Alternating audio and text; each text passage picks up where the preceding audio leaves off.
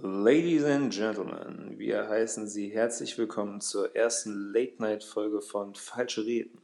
Ich bin Niklas. Mein Name ist David. Und wir beschäftigen uns unter anderem heute mit den Spielen des FC Bayern und RB Leipzig in der Bundesliga am vergangenen Wochenende, dem Einstand von Materazzo beim VfB Stuttgart und spielen eine zweite Folge Wer bin ich? Let's get it rumble.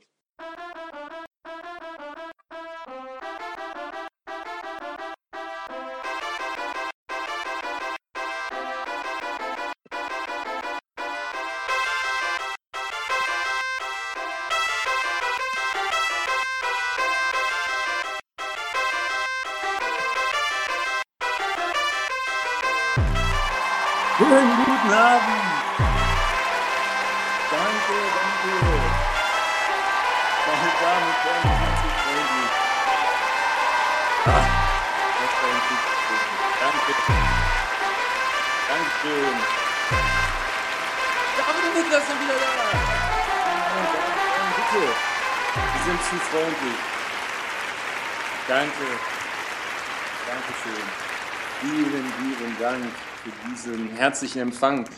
Hier bei Falsche Reden Folge 6. Neben mir der wertgeschätzte David. David, kannst du mich hören? Ich kann dich hören, laut und deutlich. Und grüße das Publikum. Ach, was haben wir für ein tolles Publikum heute? Ja, denn heute äh, eine besondere Ausgabe von Falsche Reden. Es ist nicht der, der, der normale Weg, den wir heute beschreiten, sondern heute haben wir eine Late-Night-Ausgabe. Es hat alles, alles hat so einen, so einen, also so einen magischen Touch heute.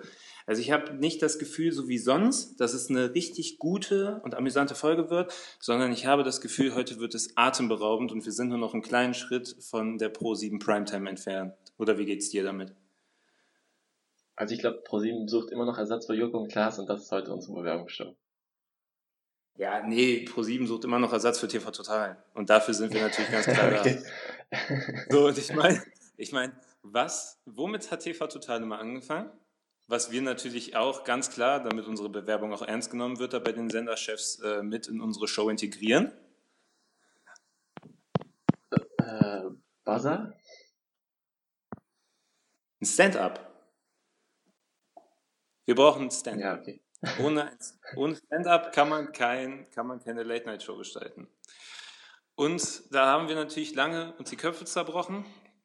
Und, also beziehungsweise ich, habe mir lange ein, ein, den, den Kopf darüber zermartert, wie man ein gutes Stand-up hier gestalten könnte. Und ich würde einfach mal reinhauen und ich denke, das Publikum wird begeistert sein, weil das ist jetzt, das ist ein bisschen Feuerwehr. okay, erster Joke. Direkt, ich würde ich würd sagen, äh, direkt einer, einer für die Schalker unter uns. Egal wie gut du die Ru Lass dich lachen, nicht über den Joke. Du, len- du, lenkst, du lenkst das Lachen der Zuschauer, das ist nicht gut. Egal, egal wie gut du die Route geplant hast, Jefferson hat sich verfahren.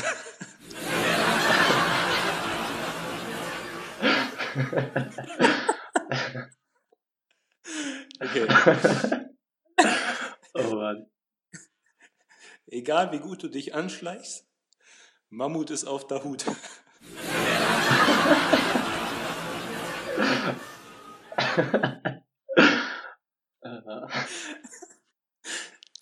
Egal wie gut du versuchst, egal wie gut du versucht hast, ihm zu helfen, Thomas hat sich vermahlen.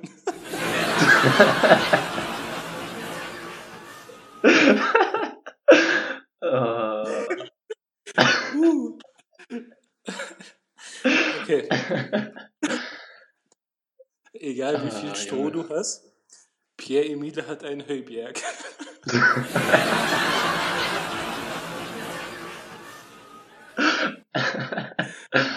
Uh. Okay, einen letzten noch, weil ich kann auch langsam echt nicht mehr. Ah. Sagt Thomas Hitzelsberger zu Jürgen Klinsmann, hey Klinsi, 2006 habe ich ein Kondom in der Kabine verloren. Fragt Klinsi, im Ernst? Nee, im Hanke. oh, Junge. Uh. Puh. Uh. Gut. Oh. Was soll man ja, dazu sagen? da kann man nichts viel zu sagen, dann kann man nur staunen. da kann man einfach nur den Alter. Mund aufmachen und staunen. Okay. Ähm, achso, ja, warum, warum lacht Renato Steffen immer, wenn er Fußball spielt? Weil die Grashalme ihn an den Eiern kitzeln. Warte, den habe ich nicht gecheckt. Ja, Renato Steffen ist der kleinste Spieler der Bundesliga. Oh, okay, okay. Wie groß ist er denn? Nee. 1,30 oder so, keine Ahnung. 1,57, glaube ich. Ich weiß es nicht. Irgendwie so. Naja, ist doch egal. Ähm, ja, also das natürlich, also dieser Stand-up geht raus an alle Senderchefs der privaten Fernsehsender in Deutschland. Wir sind. ja, okay. ähm, hast du Bundesliga geguckt am Wochenende? Wir sind ja jetzt ein bisschen, ein bisschen später dran. Normalerweise zeichnen wir immer am Montag auf. Äh, diesmal ist es Mittwoch. Bundesliga liegt schon ein bisschen zurück. Es hat sich vieles getan. Ähm, hast, du, hast du was gesehen am Wochenende? Ja, habe ich. Ich habe Bayern Schalke geguckt, Leipzig gegen Frankfurt und eben tatsächlich noch ähm, Stuttgart gegen Heidenheim, genau. Darüber ja. können wir vielleicht auch noch reden. Äh, aber den, den ja, vor allem stand. die Top-Teams. Ja, genau. Ja, habe ich auch tatsächlich. Also bis auf Stuttgart heute, das habe ich nicht gesehen. Aber ansonsten habe ich alles äh, also habe ich auch Bayern, Schalke und äh, Frankfurt, Leipzig gesehen. Ja, wir können gerne anfangen mit ähm, Bayern. Das war ziemlich eindeutig. Also wir hatten ja, wir hatten uns da mal irgendwann privat drüber unterhalten und hatten ja so äh, vorausgesagt, sage ich jetzt mal, ähm, dass es ein enges Spiel werden könnte, in dem Sinne, dass Schalke ähm, den Bayern gerade die Anfangsminuten, die erste, erste Halbzeit auch schwer machen könnte, ähm, das am Ende dann aber dann doch wohl für einen Sieg für Bayern reichen sollte. Am Ende ist es ein ziemlich deutlicher Sieg geworden. Also dieses 5-0 war ja schon auch ein Ausrufezeichen Richtung Titelkampfkonkurrenz. Jetzt seitdem reden auch wieder alle davon, dass Bayern wieder zurück ist und äh, dass Hansi Flick da wieder eine neue Mir San Mir Identität am Schaffen dran ist. Und ja, wie würdest du sehen, woran hat er die Regeln? Ähm, ja, erstmal, also dass Bayern jetzt wieder dran ist, nervt. also ja, ich dachte, das ist halt die Saison, in der mal jemand anderes Meister wird, aber ich glaube nicht mehr in unserer Lebenszeit. Hm. Ja, woran hattet ihr liegen? Also, wir können das Spiel mal irgendwie durchgehen. Am Anfang hat Schalke wieder angefangen, so wie Schalke eigentlich normalerweise auch spielt, also 4 Raute 2. Ähm, man hat aber direkt gemerkt, dass Schalke nicht so hoch gepresst hat, wie die sonst tun. Also nur bei Abstößen und sonst ähm, hat sich Schalke relativ weit zurückgezogen.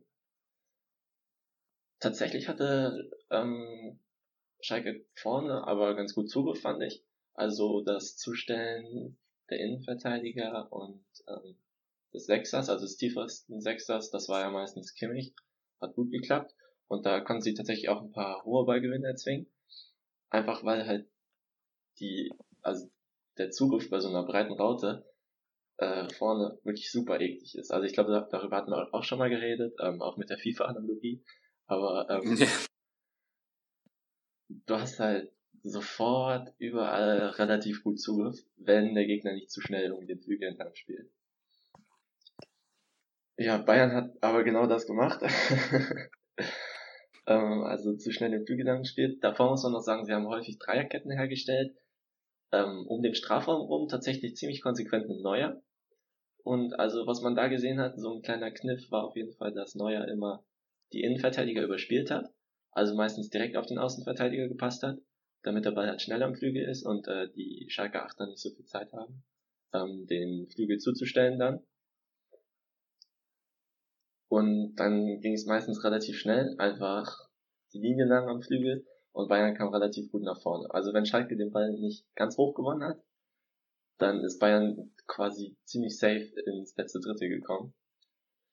Ja, das ging dann äh, so die erste Viertelstunde gut, aber dann hat Bayern ja auch relativ schnell das 1 zu 0 gemacht. Und ähm, Wagner hat dann äh, angefangen, also hat dann umgestellt quasi auf 4-4-2. Und ja, ich glaube, das hat Schalke dann so ein bisschen das Genick gebrochen, weil also einerseits war man stabiler, aber Bayern spielt halt jede Woche gegen irgendwie so ein, oder gefühlt jede Woche gegen irgendwie so 4-4-2, eine 4-4-2-Abwandlung. Und ähm, damit kriegst du Bayern einfach nicht. Dafür sind sie zu gut mittlerweile. Da gibt es ein paar Aspekte in deren Spiel, die einfach gut durchziehen.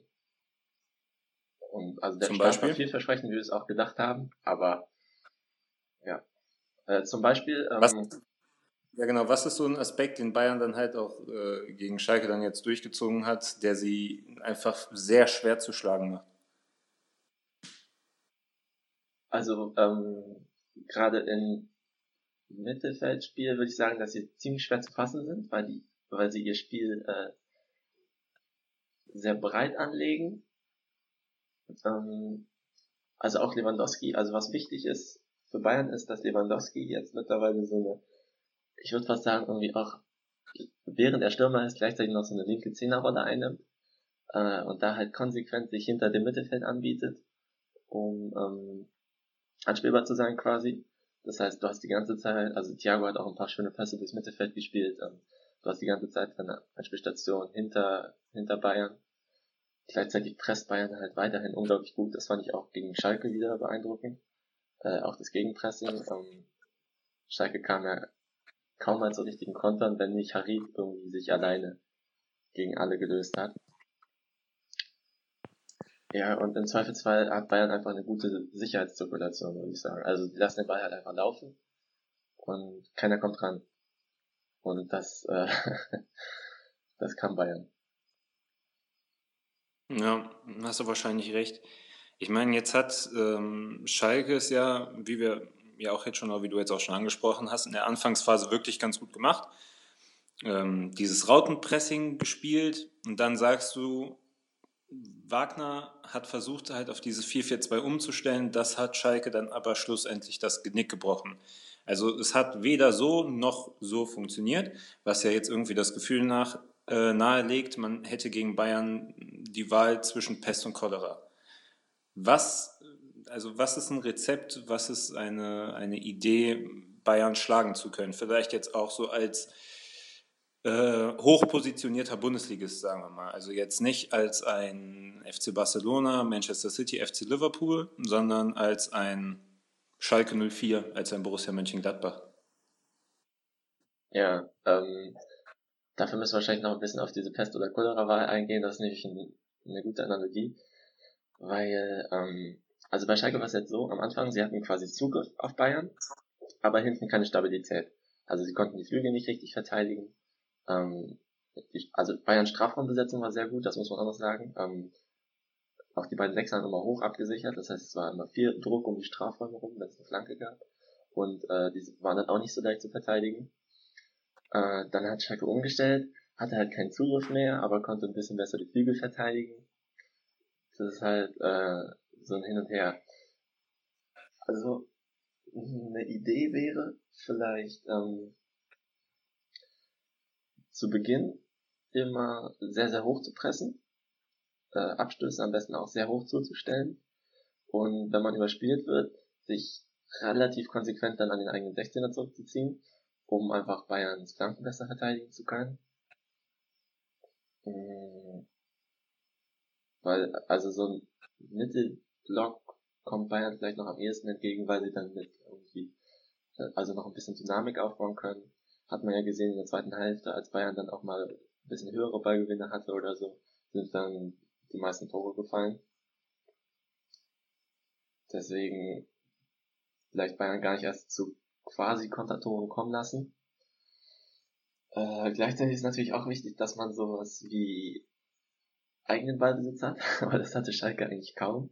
Ähm, Schalke hat auch im Ballbesitz erstmal so gemacht wie immer, hat halt, ähm, also bei Schalke schieben die beiden Achter immer sehr weit vor, äh, gleichzeitig bleibt die Viererkette aber sehr tief und spielt zusammen mit Schubert und ähm, Mascarell irgendwie sich den Ball ein bisschen hin und her, bis dann meistens ein langer Ball kommt nach vorne.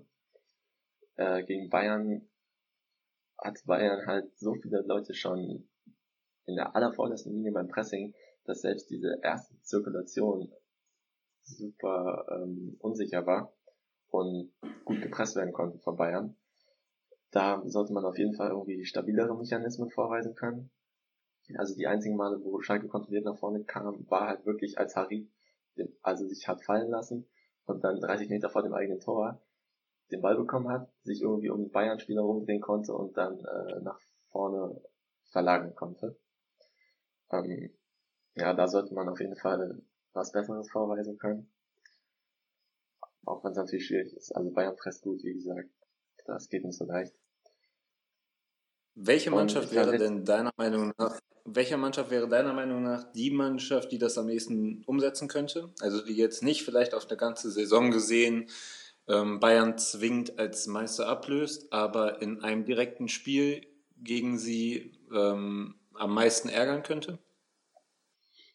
Hm, also ich glaube, Leipzig war schon ziemlich nah dran im Hinspiel.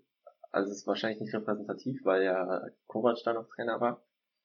Aber gerade in der zweiten Halbzeit hatte Leipzig ähm, ziemlich viel Spielkontrolle eigentlich, nachdem nachdem sie in der ersten Halbzeit noch ähm, sich sehr stark auf Stabilität fokussiert haben. Und also so ein Spiel könnte Leipzig es meiner Meinung nach auf jeden Fall schaffen, äh, Bayern vielleicht sogar ein bisschen zu kontrollieren. Also das gibt's ja auch nicht so oft. Ja, das stimmt. Naja, am Ende ist es wahrscheinlich so wie, wie immer. Alle haben es gut versucht und es sah auch lange irgendwie, es, es sah lange dann doch ganz gut aus, aber am Ende kommt dann der Vater doch zum Kinder und Bayern wird Meister. Hansi Flick bleibt irgendwie noch zwei oder drei Jahre Bayern-Trainer und äh, keine Ahnung, kommt mit denen irgendwie ins Champions League äh, Halbfinale. Jedi Drogba reaktiviert seine Karriere, köpft sie irgendwie raus und dann kommt Jupp Heynckes. Also es bleibt einfach, Schuster bleibt bei deinen Leisten, sage ich immer. Im Endeffekt bleibt dann doch alles so, wie es ist. Jetzt hast du gerade ja schon äh, Leipzig angesprochen ähm, die unter Nagelsmann jetzt eine lange, lange Siegesserie hatten und jetzt gegen Frankfurt 2-0 verloren haben. Fun Fact, das möchte ich mal kurz einwerfen. Ähm, ich habe eine kleine Kick-Tipp-Runde und habe da das erste Mal, glaube ich, seitdem ich dieses Jahr Kick-Tipp spiele, gegen Leipzig getippt. 2-0 auf Frankfurt und habe recht behalten. Oh, sheesh.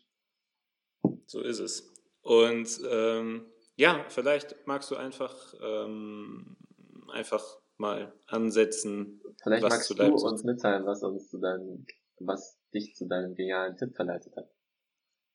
Ja, äh, ich habe gedacht, Leipzig spielt heim.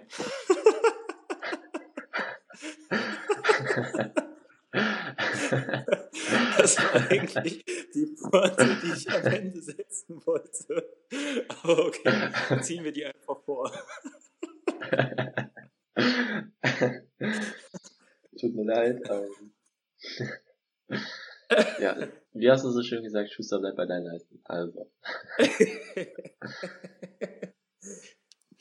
ja, gut, hau rein. Jo, also Leipzig hatte, wie man das oft von Nagelsmann kennt, eine relativ interessante Ausrichtung. Ähm, sie haben wieder, also gegen den Ball hatten sie wieder ihr RB 442, relativ normal, bloß halt mit ähm, ungewohnter Personalbesetzung, als Mokiele quasi in der Innenverteidigung, Elsims als Rechtsverteidiger, ähm, Haidara rechts, wobei das, ja, das geht ja eigentlich noch. Ähm, spannender war dann das Spiel mit Ball, weil da Leipzig ähm, sich quasi verschoben hat zu einem 3-4-2-1. Also ähm, mhm. Adams, der Rechtsverteidiger, ist aufgerückt, hat dann mit ähm, Sabitzer, Leimer und Nkunku eine Mittelfeldlinie gebildet.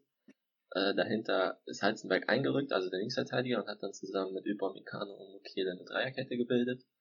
Und ganz vorne waren dann Haidara und Werner, meistens im Zehnerraum hinter Schick. Äh, und das ist ja an sich schon relativ interessant, aber ist jetzt auch nicht so unüblich. Also man man kennt das ja zum Beispiel von ähm, Bosch's Leverkusen, die ja ähnliche Sachen gerne machen, auch wenn da vielleicht Tendenz eher 3-2-4-1 ist, also höhere Außenspieler. Hm. was bei Leipzig noch besonders war, war die Asymmetrie zwischen den beiden Seiten. Also die rechte Seite war klar eher so auf den, also für den Spielaufbau bestimmt. Da hatte man ja auch Adams und ähm, Haidara, die beide jeweils die, ich würde mal sagen, defensiveren Spieltypen als Werner und Nkunku darstellen. Also Adams nomineller Sechser, Haidara Achter, Zehner äh, gegen Werner und Nkunku, die ja fast Stürmer sind beide. Ähm, und so war es oft so, dass der erste Pass nach rechts ging. Äh, Leipzig hat dann versucht, sich rechts äh, aus dem Frankfurter Pressing quasi in die Mitte zu lösen und dann nach links zu verlagern, wo Kunku und Werner dann quasi die Abschlussspieler des Angriffs sein sollten. Dafür ist Werner auch ähm, häufiger ausgewichen nach links, während Kunku nach innen gezogen ist. Und ähm, ja, so hatte Leipzig auf beiden Seiten eigentlich ziemlich unterschiedliches Personal, aber eine Ausrichtung, die ziemlich gut gepasst hat dazu. Und das war interessant. Eine Tuchelsche S-Ausrichtung wie beim BVB. Ja, richtig. Also man kann das ja so sehen, dass äh, quasi fängt man bei Heizenberg an, zieht da so eine Linie durch äh, und dann steigt man halt von Adams zum Kunku wird's ein bisschen höher, deswegen S sinkt dann hinten bei Haidara wieder ab. Und das genau. war ja also sehr, sehr spannend. Also, also ich muss tatsächlich sagen, dass das Spiel an sich fand ich total langweilig, weil auch gerade zum Beispiel in der ersten Halbzeit halt echt nicht viel passiert ist, beziehungsweise das Spiel, finde ich, auch häufig in Stocken geraten ist, dadurch, dass viele Fouls gespielt wurden. Ähm, ja. Aber nichtsdestotrotz, auch wenn das halt alles spannend und interessant und cool war, war es trotzdem Leipzigs erste Niederlage jetzt irgendwie seit acht ungeschlagenen Spielen oder so. Ähm, ja, warum? Also warum jetzt ausgerechnet gegen Frankfurt? Frankfurt hat ja auch nicht in der, in der typischen Frankfurter Adi Hütter Ausrichtung gespielt, sondern mit Viererkette. War das ein kleiner Schlüssel zum Erfolg oder was, was hat da am Ende den Ausschlag gegeben? War es am Ende doch nur Glück bzw. Pech für Leipzig? Weil ich glaube schon, wenn ich jetzt nach der ersten Halbzeit getippt hätte, wer gewinnt das Spiel, hätte ich halt zu 99 Prozent gesagt Leipzig. Ja, gute Frage. Ähm, also, ich fand Frankfurt, also ich würde jetzt auch sagen, Frankfurt war nicht so gut, als dass der Sieg unbedingt ähm, super notwendig war. Äh, also ich glaube, allein das zweite Tor war ja irgendwie so ein Tor, was so der glückliche Konter ist, wenn du vorne liegst und das andere Team unbedingt gewinnen möchte. Ähm, hm. Also das ist eine schwierige Frage. Ne? Ich habe mich das auch tatsächlich gefragt. Ich habe keine Ahnung. Also sagen wir mal so, dass ähm, das, was ich eben gesagt habe, dass ich halt dachte, dass äh, Leipzig heimspielt, das ist ein Teil der Wahrheit. Also ich habe meinen ersten Tipp, habe ich morgens um kurz vor sieben auf der Arbeit getippt und habe da wirklich einfach verpeilt, dass Leipzig die Auswärtsmannschaft ist. Habe es aber dann halt kurz vorm Spieltag nochmal mir angeguckt, habe gesehen, oh, ich habe ja 2-0 auf Frankfurt getippt.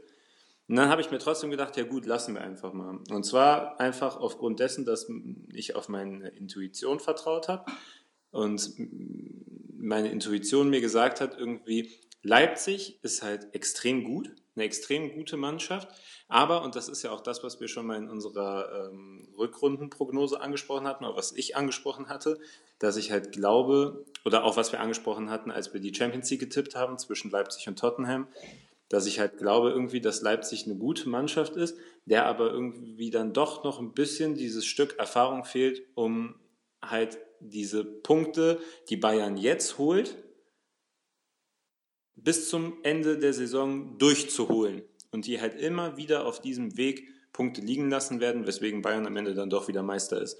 Also ich könnte mir tatsächlich halt vorstellen, dass das bei Leipzig am Ende daran scheitert, dass es einfach ein junger und unerfahrener Kader ist, der das halt überhaupt nicht kennt, so intensiv, um die Meisterschaft mitzuspielen.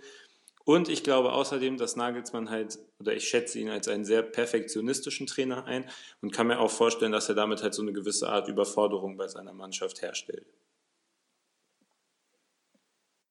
Ja, also, aber, also, wo siehst du die Unerfahrenheit auf dem Platz?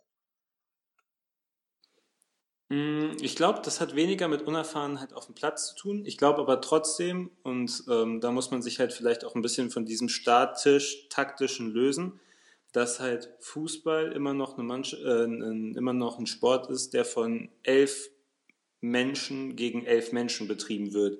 Und ich kann mir schon vorstellen, dass du halt in so eine gewisse Dynamik halt reinkommst und dir halt denkst, boah, krass, wir sind fast ungeschlagen, wir sind eine richtig, richtig gute Mannschaft und da halt irgendwie die Umsetzung deiner taktischen Vorgaben dann schlussendlich drunter, drunter leidet und du halt vielleicht weniger darin vertraust, genau das zu machen, was Julian Nagelsmann dir sagt, sondern halt mehr darin vertraust, dass du ja Fußball spielen kannst, dass du Tabellenführer bist und dass du halt ja, das Potenzial dazu hast, deutscher Meister zu werden und dass es mit dir ziemlich weit hoch hinausgehen kann. Und ich kann mir halt vorstellen, dass da am Ende ein äh, ein FC Bayern zum Beispiel, der halt solche Situationen kennt und der halt auch weiß, wie das ist, da in so ein Titelrennen reingeredet zu werden und in eine Krise reingeredet zu werden, am Ende dann, oder beziehungsweise jetzt nicht der FC Bayern, sondern seine Spieler halt cooler mit umgehen kann als äh, ein Tyler Adams oder Mukiele oder Kevin Campbell oder Timo Werner. Ja, kann schon sein. Ähm, ich fand gerade bei Werner, also ich hatte ein bisschen das Gefühl, der war, hat sich nicht so wohlgefühlt mit seiner Zehnerrolle, ähm, ist dann gerade später auch noch deutlich verstärkt nach links ausgewichen, wollte halt, glaube ich, irgendwie außen den Ball haben, dann reinziehen, halt so Werner-Dinge tun, aber nicht unbedingt das Spiel antreiben. Das hat noch ein bisschen gefehlt, so. Ein klarerer Zehner-Typ wäre ganz nice gewesen. Beziehungsweise vielleicht noch jemand, der klarer spielmachend ist, weil das Sabitzer und Leimer nicht unbedingt waren. Also Sabitzer hatte gut, gute Verlagerungen gespielt, war in dem Kontext auf jeden Fall gut. Aber also Adams hat das Spiel fast am meisten gedenkt, würde ich sagen. Und ähm, also noch ein Denker aus der Zentrale wäre wahrscheinlich auch gut gewesen. So. Also ich meine, ganz spät hatte Leipzig ja dann kaum noch Chancen, als sie dann irgendwie was weiß ich, wen noch eingewechselt haben. Ich glaube, das war die offensivste Aufstellung, die ich seit langem gesehen habe. Da mit irgendwie Lookman, ein Kunku auf den Flügeln, irgendwie die beiden Achter waren, glaube ich, Haidara und Forsberg. Oder Sabitzer und Forsberg. Also Forsberg war quasi dann der Spielmacher vor der Abwehr und vorne drin irgendwie Schick, Werner, Paulsen. Das war schon ziemlich offensiv, aber war halt nichts, was dir unbedingt gute Verbindungen nach vorne gibt. Ähm, Sabitzer hat sich da auch ein paar Mal unpassend bewegt, also zu schnell nach vorne. Äh, Leimer auch wahrscheinlich. Mhm. Aber trotzdem muss man sagen, finde ich, dass Leipzig kein schlechtes Spiel gemacht hat. Also sie hatten Frankfurt ja auch gut im Griff, so das war absolut nicht. Das. Absolut nicht. Also ich fand Leipzig, muss ich sagen, in der ersten Halbzeit wirklich gut. Also es hat mir auch wirklich Freude bereitet, dazu zu sehen, weil ich es auch wirklich spannend fand, wie sie gespielt haben. Zwei Fragen noch abschließend zu Leipzig, bevor wir dann äh, einmal auf deine Erfahrungen zu Materazzo bei Stuttgart gehen. Heißt er Materazzo, ja, ne? Ja, ich glaube schon. Okay. Ja, war schon. Der Ex-Co von äh, Nagelsmann. Ähm, zwei abschließende Fragen. Erstens, Sabitzer hat relativ tief gespielt, oder? Oder kam mir das nur so vor? Ja, nee, doch, klar. War ja Achter mit Leimer zusammen. Ja, ja, okay, gut. Nee, das, das kann man relativ schnell so beantworten, weil ich mir nicht sicher war, ob ich, ob ich jetzt blöd bin oder ob Sabitzer wirklich tief gespielt hat, weil ich hatte Sabitzer immer mehr als einen Stürmer wahrgenommen, der jetzt ja in diesem Jahr sowieso schon eher ein bisschen zurück in die zweite Reihe, sag ich mal, gerückt ist. Und jetzt halt noch weiter zurück. Aber gut. Ja, und, aber also ich glaube, äh, er hat ja auch unter Rangnick schon immer eher den Zehner-Part in so einem vier, also dieses Leipzig, keine Ahnung, 4-4-2, 4-2-2-2 ähm, also da war er eher Außenspieler und man hat schon gemerkt, er ist nicht so der klassische Ich gehe eins gegen eins Typ. Okay. Zweite Frage, würdest du sagen, dass äh, Leipzig Diego Demme fehlt? Uh, also wenn du Adams nach rechts stellst, vielleicht.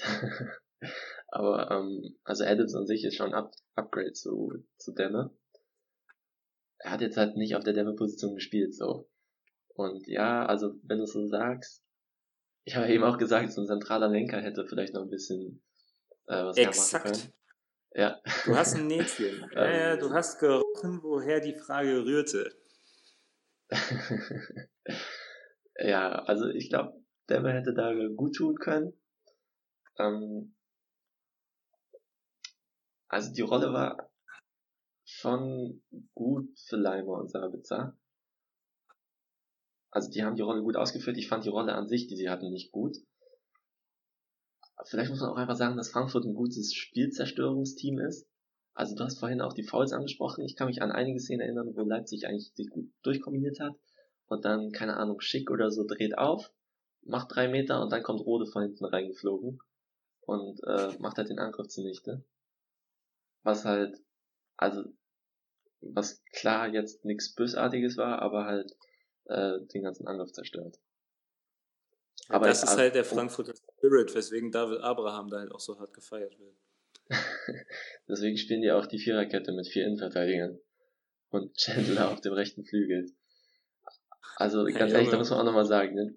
da verstehe ich auch nicht so wirklich. Also Chandler war, ich fand Chandler, Chandler hat sogar ein ganz ordentliches Spiel gemacht im Pressing. So, ähm, also was man gemerkt hat, ist, dass Kostic, Kostic ist halt an sich kein guter Pressingspieler, finde ich. Also seine Orient, also er zeigt viel Einsatz auf jeden Fall, läuft viel, ist im Zweikampf auch gut, aber also wie er sich orientiert, das heißt, wann stehst du wo, ähm, wann laufe ich den Gegner an, also wann verfolge ich meinen Gegenspieler, wann rücke ich eher ein und so, das macht Kostic irgendwie eher nach so, keine Ahnung, was da die Faustregel ist. Ähm, also er ist irgendwie mehr mit Adams mitgegangen, hat dann oft so ein bisschen den Passweg auf Haidara geöffnet. Chandler hat das auf der anderen Seite schon besser gemacht, muss man sagen. Aber jetzt, wenn, keine Ahnung, hast du Da Costa draußen, dann finde ich eigentlich schon, dass Da Costa ein Upgrade ist zu Chandler. Und also ich glaube auch, dass jetzt der Spielplan für Frankfurt in den ersten beiden Wochen ziemlich dankbar war, weil du halt sowohl mit Hoffenheim als auch mit, ähm, mit äh, Leipzig jetzt Teams, also gegen Teams gespielt hast, die beide jeweils den Ball haben wollen, wo du dich halt auf dieses quasi rein zerstörerische auch ähm, so ein bisschen verlegen kannst. In einem normalen Spiel geht das nicht, da musst du mehr Chancen kreieren, als das jetzt äh, zuletzt der Fall war. Also gerade Hoffenheim ist halt, Hoffenheim ist fast so ein nach David, David, David, David, David, David, David, David, bevor du jetzt auch noch zu Hoffenheim kommst, ne, ich merke, das ist ein Erguss, eine, eine, eine Eruption von unendlich schlauen Ideen. Aber du musst halt bedenken, wir machen hier heute eine Late-Night-Show. Ne? Es geht ja auch um Quote. So, bei Late Night, die Leute, die schlafen halt irgendwann ein, wenn der Gast zu lange redet. Ne? So, man muss jetzt auch einfach Klar. mal verstehen, du bist, hier in, du bist in meiner Late-Night-Show, ne? du bist der Gast. Das heißt, äh, jetzt müssen wir uns halt auch ein bisschen an den Sendeplan halten. Du wolltest noch gerne was zu, zu Stuttgart und äh, Materazzos Einstand erzählen. Darauf bin ich auch sehr gespannt und ich glaube, unser Publikum, was ja heute äh, atemberaubend abgeht, äh, auch, weil ich glaube, keiner hat es gesehen, weil das halt auch Einheim war. Also, es hat halt auch keiner gesehen, weil es keinen gejuckt hat. Keiner kennt.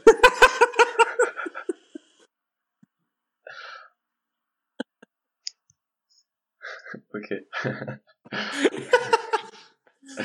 ja, ja, hau rein. Also mich, mich interessiert es wirklich, weil ich habe es nicht gesehen. Ja, also ähm, war interessant, auf jeden Fall, war interessant.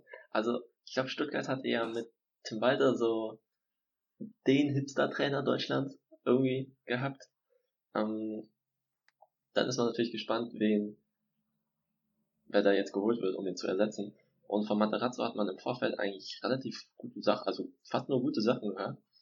Ähm, und das hat sich dann auch bewahrheitet, würde ich sagen. Also, Stuttgart hat ähm, nicht mal Raute gespielt oder 4-3-3, sondern gegen den Ball, ja, weiß nicht, 4-4-2 oder 4-2-3-1 ähm, mit Ball. Und sie hatten die meiste Zeit den Ball, weil Heidenheim sich halt eher aufs Kontern verlegt hat. Ähm, gab es auch wieder so eine asymmetrische Dreierkette im Aufbau. Also Stenzel ist rechts meist vorgegangen.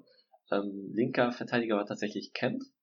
Und in der Innenverteidigung Karazor, der eigentlich Sechser ist. Und ähm, Phillips heißt doch die Leihgabe von Liverpool, richtig?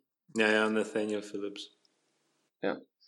Ähm, genau. Und äh, Stuttgart hat aber tatsächlich eher so 3-1-4-2 Staffelungen hergestellt. Also die hatten mit Endo klaren äh, also einen klaren Sechser.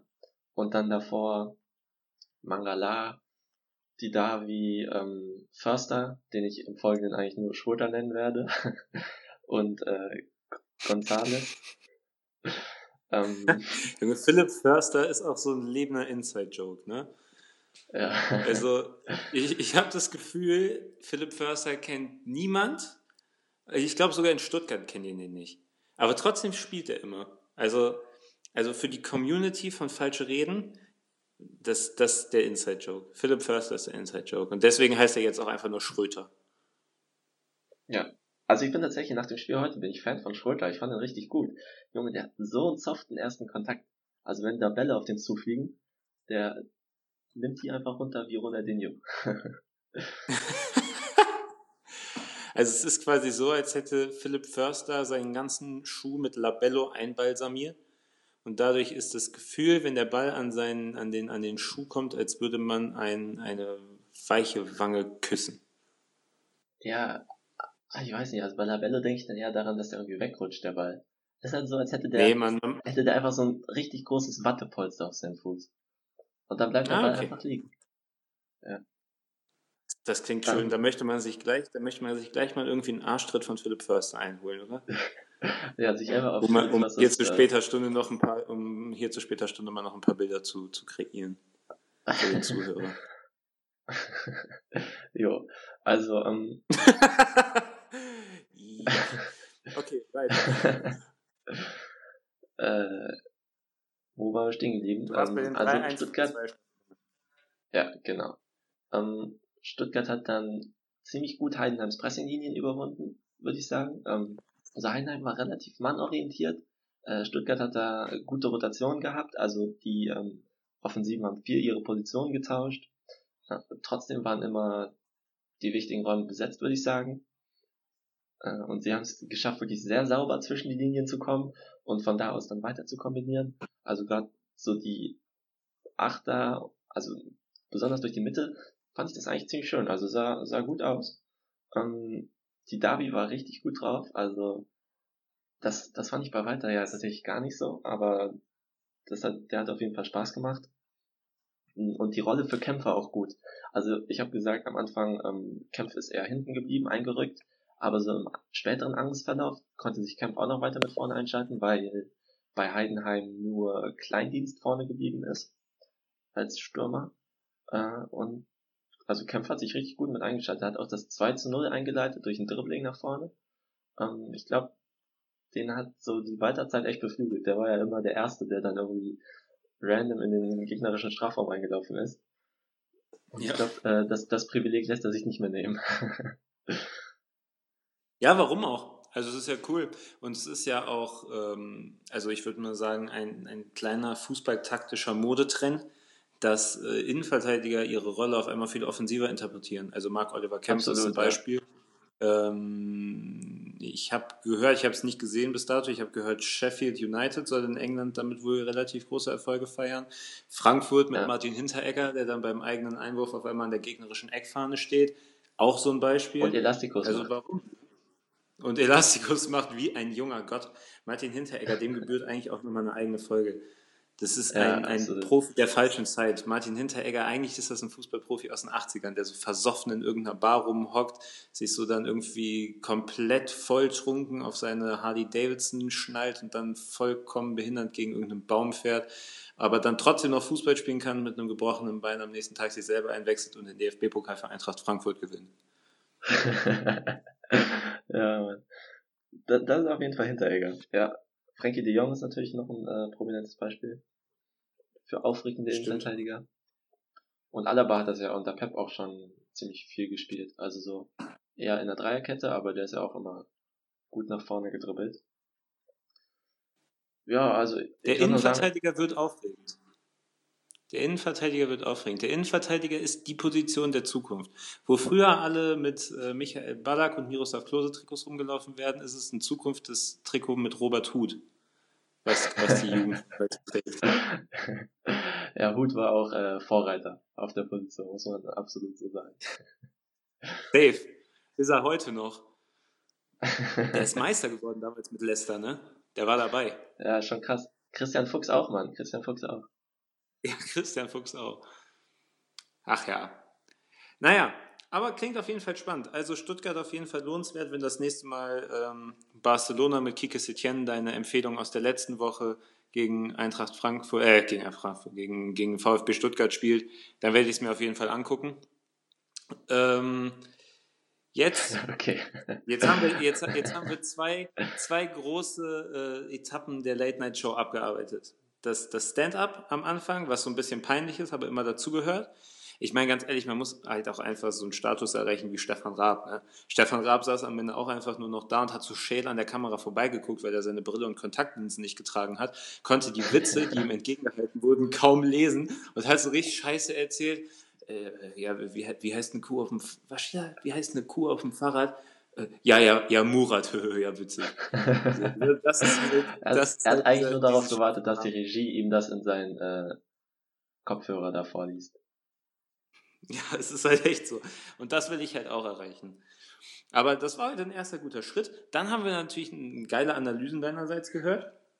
Ähm, haben uns mit dem Titelkampf beschäftigt, haben, äh, haben das jetzt besprochen, was der Zuschauer und unser Publikum natürlich gern langweilig findet, nämlich der Talk mit den Prominenten. Und jetzt, jetzt kommen wir zum Spiel. Und wir, wir haben, wir, wir sind back to the roots, Mann. Wir haben uns wieder an, an die berühmte Kategorie der berühmten Folge 1 von Falsche Reden äh, getraut, die da lautet. Wer bin ich?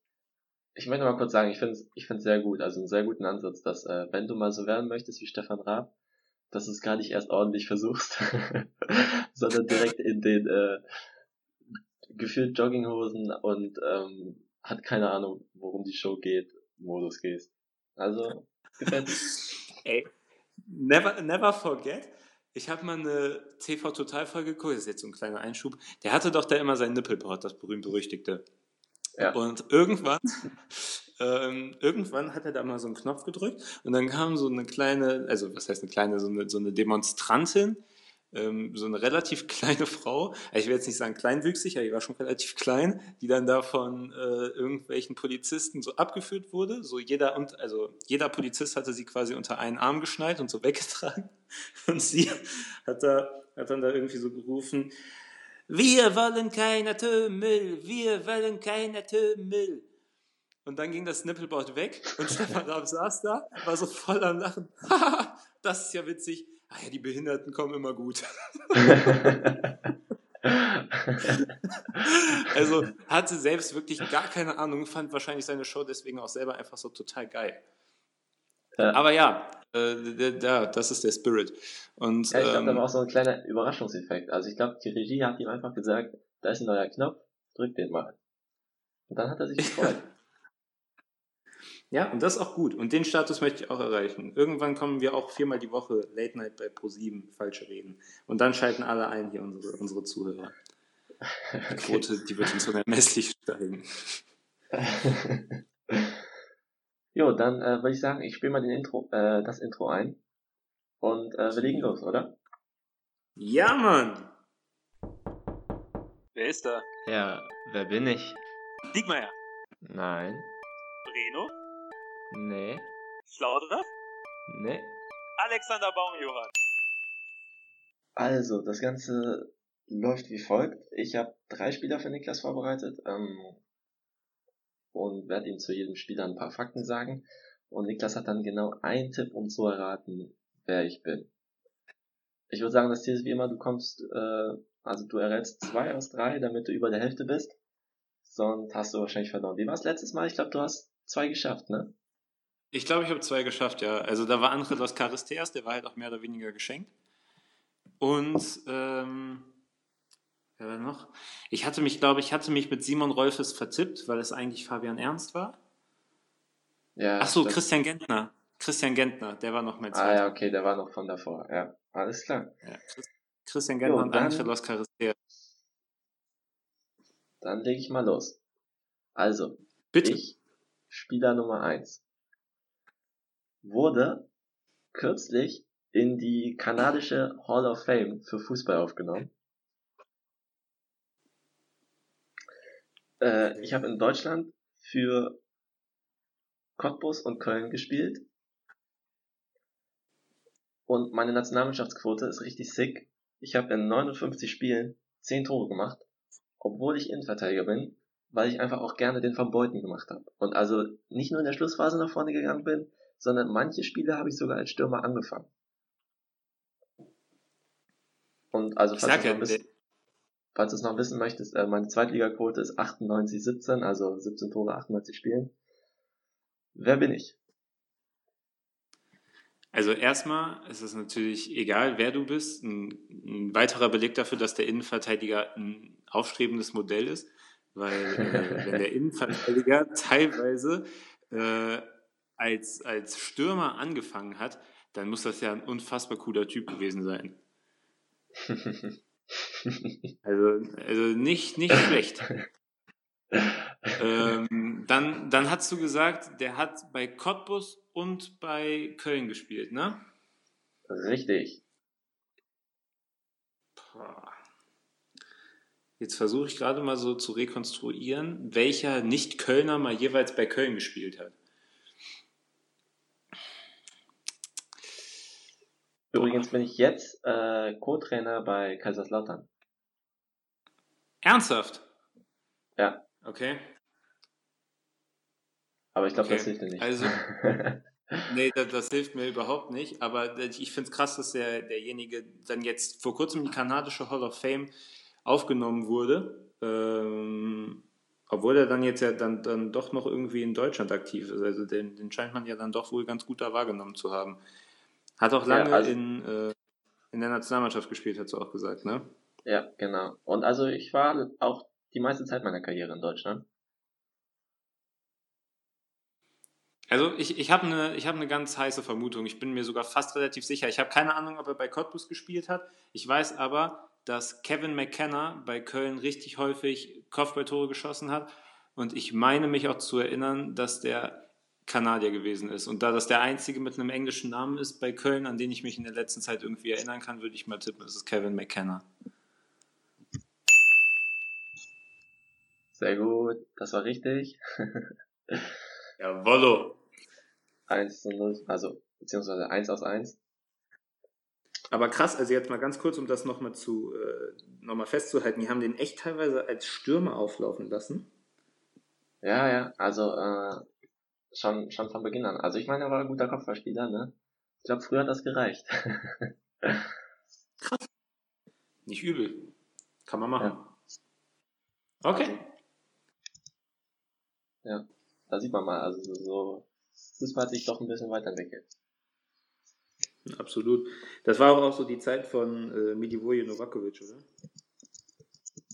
Ja, genau, genau. Ja, ich erinnere mich. War eine gute Zeit.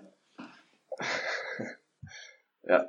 Ähm, okay. Bist du bereit für Nummer zwei? Ja, Mann. Also, wie alle guten Spieler war ich mal bei Hertha und, und wurde Zweitligameister mit Hertha tatsächlich. Äh, meine erste deutsche Profistation war Freiburg und mittlerweile schlage ich meine Flanken auf Sandro Wagner. Uff. Okay.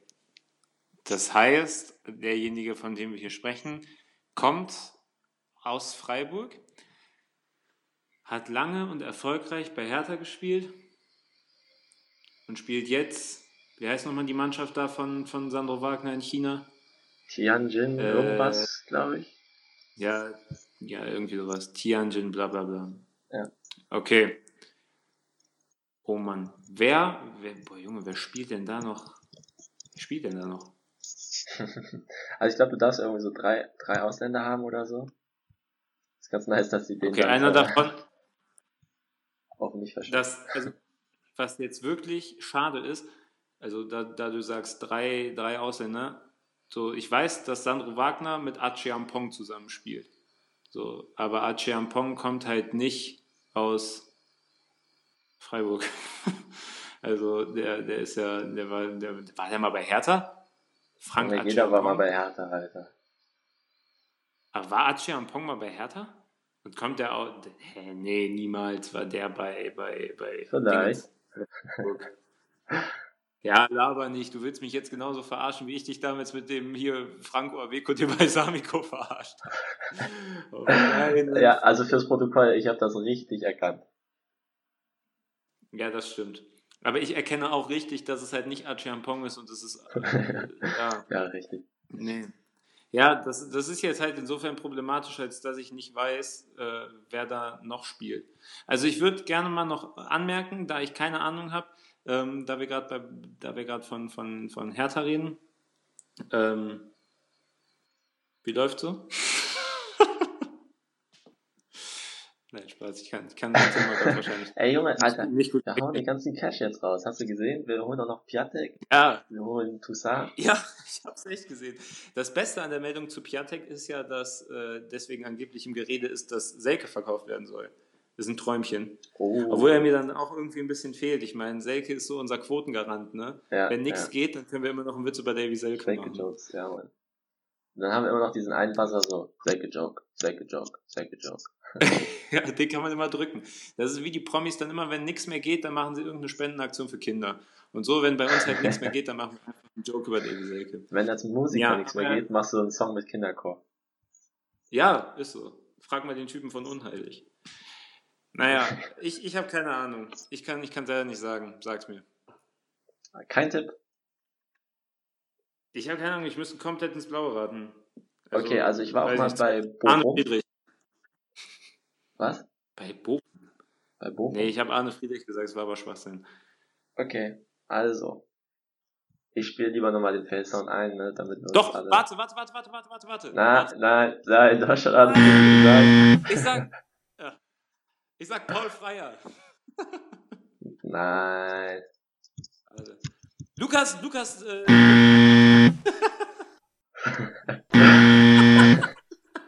Boah, ich wusste gar nicht, dass du das kannst. Kannst du da lange drauf drücken? Nee, ich das kann das ganz oft hintereinander abspielen. Ach so, ja, okay. Ich weiß nicht. Wenn es Lukas Sinkiewicz nicht ist, dann weiß ich es nicht. Felix Bastians bin ich. Felix Bastians spielt in China? Jetzt? Ja, normal. Wo, wo soll die sonst sein? Ich dachte, der, wär, der hätte einfach aufgehört. Also ich hätte nicht gedacht, dass er noch spielt. Junge, natürlich. Jeder geht nochmal nach China. Krass. Okay. Ja gut, dann, dann, dann ist es halt so. Ist mir auch egal. Spiel halt okay. in China, ist mir auch egal. Dann steht jetzt äh, 1 zu 1. Und äh, do or die, würde ich sagen. Und ich gebe dir einen Tipp zum letzten Spieler. Ja. Also ich meine, es kann ja nicht angehen, dass wir bis jetzt Wer bin ich gespielt haben und das Team 2006 noch nicht vorkam. Der Gesuchte oh. ist der alleinige Rekordspieler des Teams 2006. Alleiniger Rekordspieler des Teams 2006? Ja. Im Sinne von Spiele gemacht oder was? Ja. Und im Sinne von zu dem, also bis zu dem Zeitpunkt die Spiele gemacht oder bis jetzt zum Ende seiner Karriere? In der Geschichte des Teams 2006 bin ich der mit den meisten Einsätzen für das Team 2006. Also bis 2006 hast du die meisten Einsätze gemacht? Nee, also das, das Team heißt, 2006 also, war ja quasi eine eigene Mannschaft. Das war ja eine, eine U23-Mannschaft von, von Deutschland. Ja. Und das losgelöst. In allen Spielen, die das Team 2006 jemals hatte, das waren, keine Ahnung, sechs, habe ich fünf gemacht. Okay. Boah, Junge. Also ich gebe dir gleich auch noch einen anderen Tipp, falls du nicht drauf kommst. Aber ja, bitte. ich bin enttäuscht, dass du nicht drauf kommst von der Neide. okay, nee, dann, dann, ja, nee, bitte gib mir mal bitte noch einen anderen Tipp, also das ist mir dann doch zu harter Tobak. Okay, also ähm, in meiner Karriere, Bundesliga oder zweite Bundesligaspiele, habe ich gemacht für 1860, Bayer Leverkusen und den VfB Stuttgart.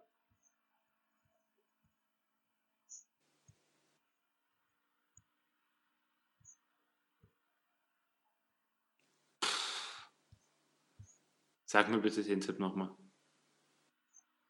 Ich habe in meiner Karriere für 1860, Leverkusen und Stuttgart gespielt.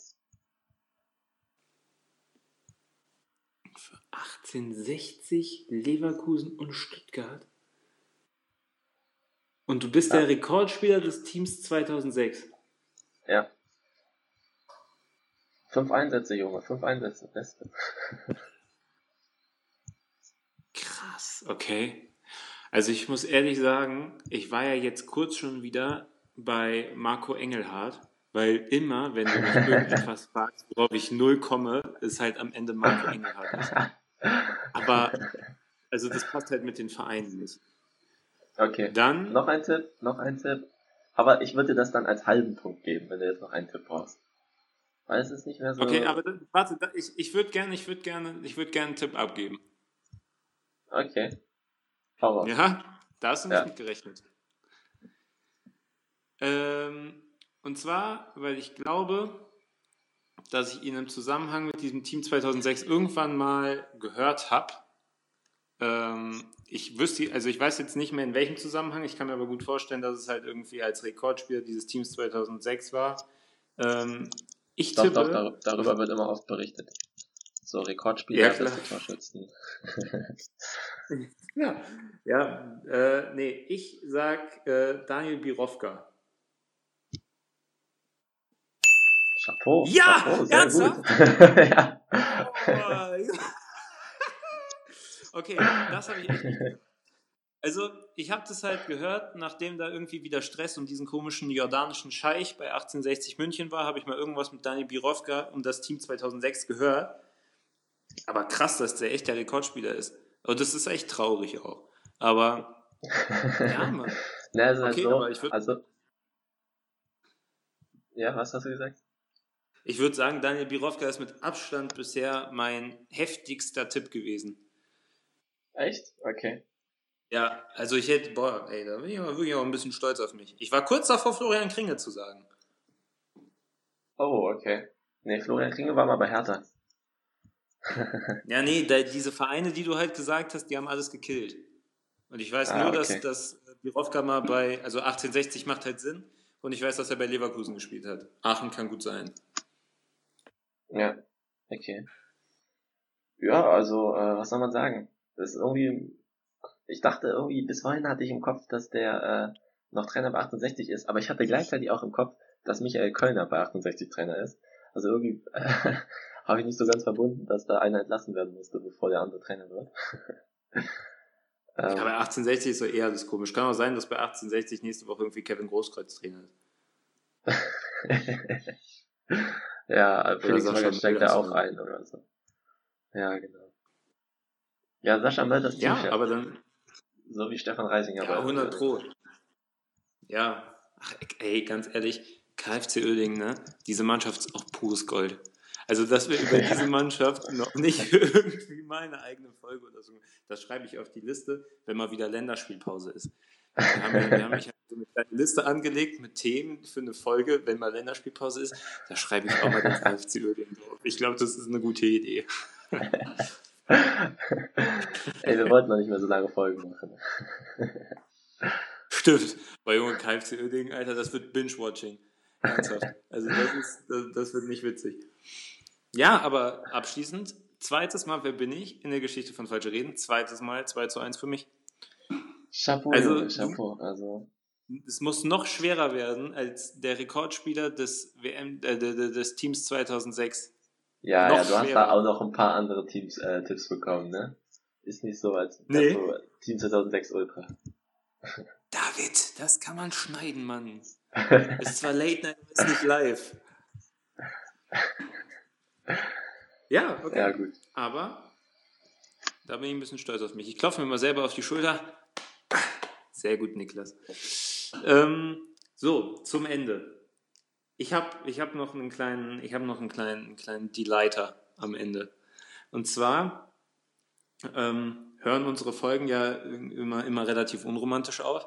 Also das ist ja immer so ein, wir machen, eine, wir machen einfach eine geile Schause und es läuft alles mega gut. Und dann am Ende ist es immer so, ja, also, also, also passt jetzt und ich muss jetzt auch kacken, also dann bis nächste Woche. Tschüss. Und ähm, deswegen, ich, ich, das kann man ja einfach mal so sagen, ich bin ja der kreative und schaffende Kopf in diesem Duo und habe natürlich deswegen auch, ähm, mir, jetzt, mir jetzt auch wieder was überlegt, wie wir dieses Ende, wie wir das geiler gestalten können.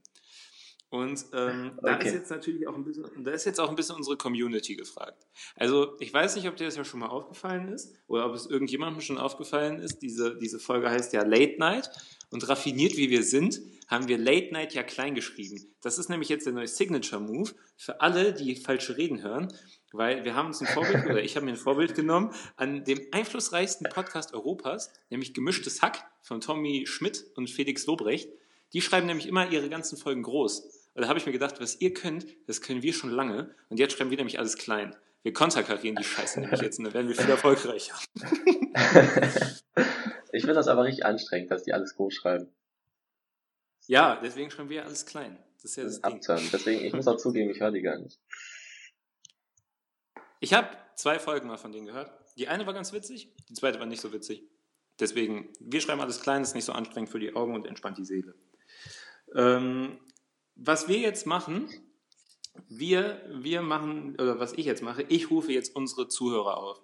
Und zwar, ähm, wir haben ja jetzt nach den ersten sechs Folgen, kann man ja sagen, wir haben unheimlich viel Erfolg. Wir haben im Schnitt circa 83.000 Zuhörer. Da bedanken wir uns wirklich bei allen, die, die draußen jeden Dienstag, jetzt leider Donnerstag, jeden Dienstag falsche Reden einschalten, dass ihr das möglich macht, dass wir träumen dürfen, dass wir das Privileg genießen können, hier sowas machen zu dürfen.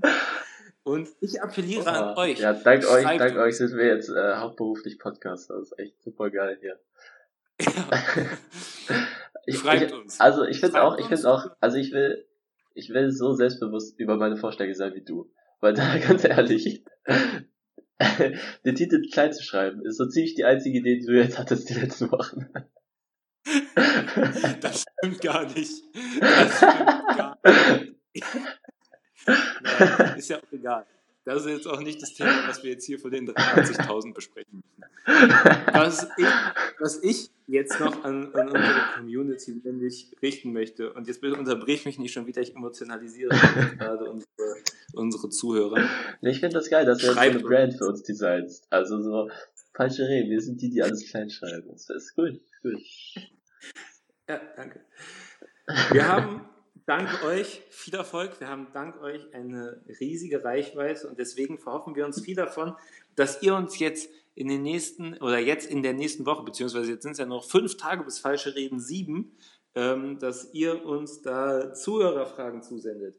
Und zwar Fragen an David. Das heißt, diese Fragen, die kommen an mich die, äh, ihr könnt uns anschreiben auf Twitter-Account falsche 10. Falsche 10, warum das so heißt, falsche 10 ist das erste gescheiterte Projekt von David und mir, das war nicht unbedingt. Aber falsche 10, auch, auch alles klein geschrieben, weil das ist Oh da, da einfach eure Fragen an uns senden. Und dann werde ich das nämlich am Ende jetzt jeder Folge so machen. David, ich werde dir dann eine Zuhörerfrage geben, die du dann innerhalb von 20 Sekunden beantworten musst. Also es darf nicht länger sein als 20 Sekunden. Das heißt, du darfst gar nicht ausschweifen, sondern musst es relativ prägnant auf den Punkt bringen. Ich stoppe auch die Zeit. Und ähm, damit schließt dann die Folge. Das ist gut. quasi, ich eine, damit, damit, damit schicken wir dann unsere, unsere Zuhörer in die Wartepause bis zur nächsten Folge. Und, weil das Find natürlich jetzt, da, das freut mich, das ist schön. Nachdem ich jetzt hier so verlacht wurde, freut es mich, dass du wenigstens irgendetwas gut findest, was ich hier mache. also, da wir ja jetzt noch keine Zuhörerfragen haben, ähm, habe ich mir jetzt Fragen ausgedacht. Allerdings, ähm, das sind jetzt mehrere. Und ich würde einfach mal sagen, also es sind insgesamt vier Stück. Ich würde behaupten, eine kannst du mit einem Wort beantworten, die anderen drei hast du ein bisschen Zeit für. Ich gebe dir für jede Frage jetzt halt einzeln 20 Sekunden. Und ähm, wenn du Bock hast, würde ich die jetzt mit dir machen. Außer du möchtest jetzt noch was loswerden vor den, vor den abschließenden nee, nee, alles gut, alles gut. Also für die Zuschauer wollte ich noch sagen, äh, unter was ist der Sinn des Lebens mache ich es nicht. Aber sonst, ähm, ja, haut raus. okay. Dann, also meine Fragen sind jetzt fußballspezifisch. Ähm, meine das, rührt, das, das, das, rührt jetzt einfach daher, dass äh, jetzt viel, viel passiert ist, über das wir noch nicht gesprochen haben. Aber das kann sich natürlich in den nächsten Wochen auch noch ändern. Also es kommt natürlich ganz darauf an, was unsere Zuhörer von dir erfahren wollen. Okay, bist du bereit? Sind Sie bereit? Natürlich. Okay. Die erste Frage. Wie ist deine Meinung zu Odriozolas Wechsel zum FC Bayern? Ist okay. Finde ich langweilig. Ich hätte Hendricks cooler gefunden, aber kann man verstehen. Ähm, also ich kenne ihn nicht so gut. Aber ich glaube, das sollte schon passen. So Backup-Rechtsverteidiger kann er bestimmt. Deine Meinung zu Dani Olmos Wechsel zu RB Leipzig? Schon cooler. Ähm, was Leipzig vielleicht so ein bisschen abgeht, ist so ein Spieler zwischen den Linien. Ich glaube, das kann Olmo, könnte Olmo sein. Und er ist halt auch einfach eine 1 gegen 1 Gefahr. Also, ähm, ja, super vielseitig einsetzbar und vielleicht schafft Leipzig ja doch zur Meisterschaft. Deine Meinung zum Trainerwechsel bei Fortuna Düsseldorf? Friedhelm Funkel ist raus, Uwe Rösler übernimmt. Boah, ich kenne Rösler nicht. Ich würde jetzt schätzen, er ist eigentlich ein ziemlich normaler Trainer. Also finde ich den Wechsel langweilig. Ähm, ich dachte, Lutz van Stiel sei ein bisschen hipper drauf, so, keine Ahnung. Aber ich glaube, Fortuna Stecker. Hertha hat gegen Wolfsburg nur deshalb gewonnen, weil Davy Selke nicht gespielt hat. Ja, richtig. Ciao.